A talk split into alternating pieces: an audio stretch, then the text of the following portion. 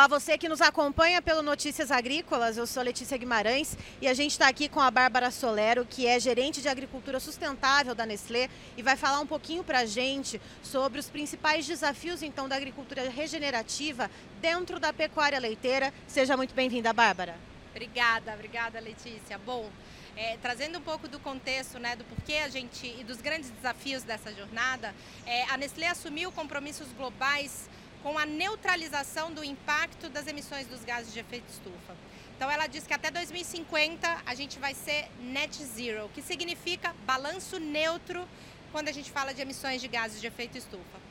Quando a gente traz esse contexto e começa a entender as fontes, as principais fontes de emissão nas operações da Nestlé, é, e aí falando aqui do Brasil, é, a gente tem a produção de leite, né, a produção das matéria, da, da matéria-prima leite como uma grande fonte dessa emissão, muito também alinhado ao que representa esse negócio para a Nestlé no Brasil.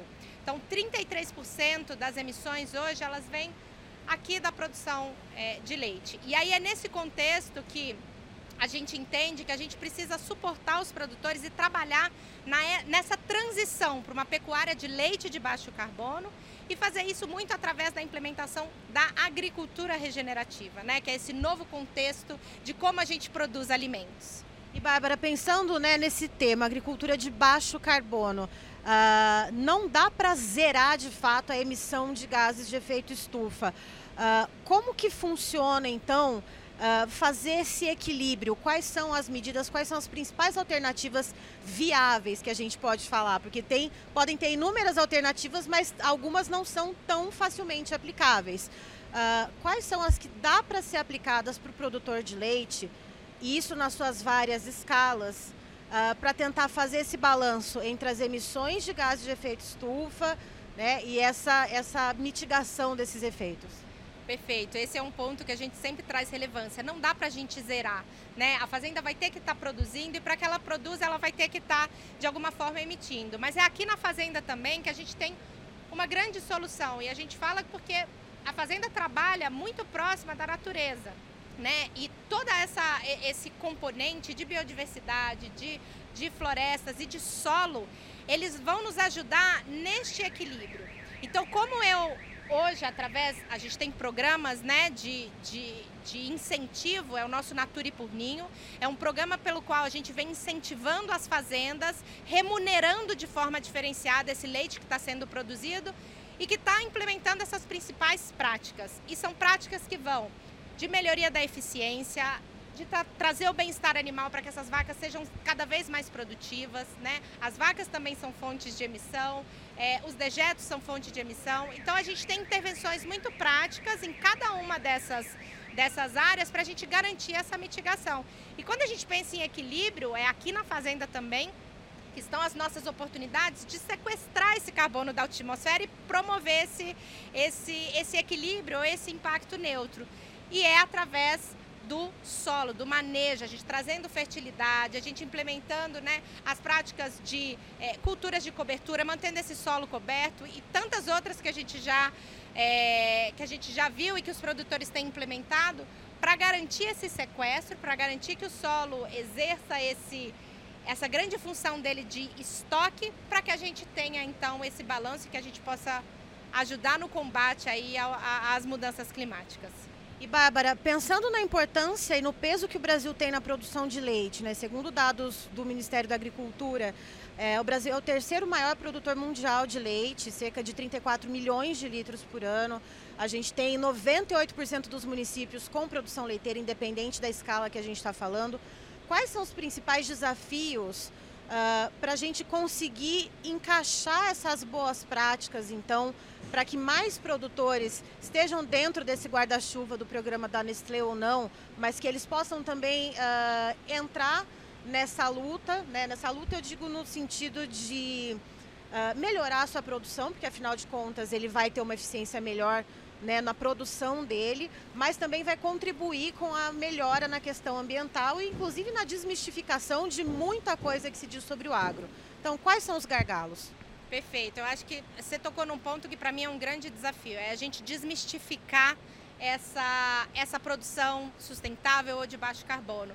e ao mesmo tempo engajar os produtores e demonstrar para eles os benefícios. Essa jornada é uma jornada muito nova, a gente está aprendendo inclusive em parceria.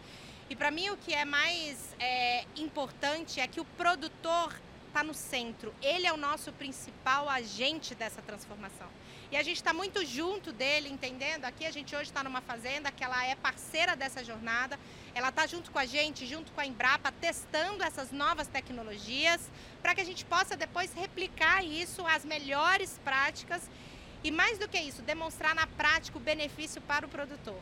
Então a gente foi muito surpreendido ao longo desse último ano, né? Esse projeto tá, tá, tá acabou de fazer um ano de o quanto os produtores têm entrado e aqueles que aqui estão têm sido multiplicadores de que é uma jornada de ganha-ganha. Eu estou vendo o meu solo é, refletindo em melhor qualidade, me dando mais produtividade de alimento, é, fazendo com que eu use menos é, insumos químicos ou que eu reduzo o meu custo de produção. Então, no fim das contas, é, isso também está facilitando essa viabilidade econômica da fazenda e fazendo com que todos ganhem. Então, para mim, o grande desafio era engajar e esse desafio ele está sendo é, já vencido e é por isso que a gente está multiplicando esses conhecimentos para desmistificar de que é possível fazer e é possível fazer com as, os, os insumos que aqui a gente tem para fazer acontecer.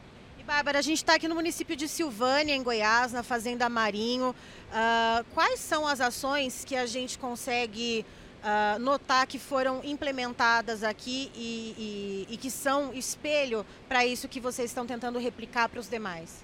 Perfeito. São três hoje as principais fontes de emissão dentro de uma fazenda elas começam pela fermentação entérica, que tem muito da vaca, né, da produção do metano. Então a gente precisa melhorar a eficiência produtiva dessas vacas. A gente tem que investir em bem-estar animal, em dar as melhores condições, no próprio melhoramento genético, é, mas olhar com uma nutrição de precisão para aumento de produtividade. Esse é o ponto um. A segunda grande fonte de emissão é na produção do alimento. Então é ali que a agricultura regenerativa vai ter que atuar. A gente fala de plantio direto, a gente fala de manter esse solo o tempo inteiro coberto, tem várias plantas e mix de coberturas. Então é implementar a agricultura regenerativa e essa fazenda já vem fazendo. E o terceiro é o manejo de dejetos. Os dejetos são uma grande fonte de emissão. Então você manejar eles, usá-los como fonte de um adubo natural para essas lavouras, mas também é, separar esses sólidos, fazer o correto manejo vai proporcionar que essa fazenda tenha uma menor emissão de gases. E é isso que aqui a Fazenda Marinho vem focando. Tá, então estivemos com a Bárbara Solero, que é gerente de agricultura sustentável da Nestlé, nos contando um pouquinho a respeito das principais práticas que podem ajudar a pecuária leiteira, então, a ter um menor impacto ambiental e também ajudar o produtor de leite a ter melhor qualidade no seu produto, maior produtividade. Muito obrigada, Bárbara. Obrigada.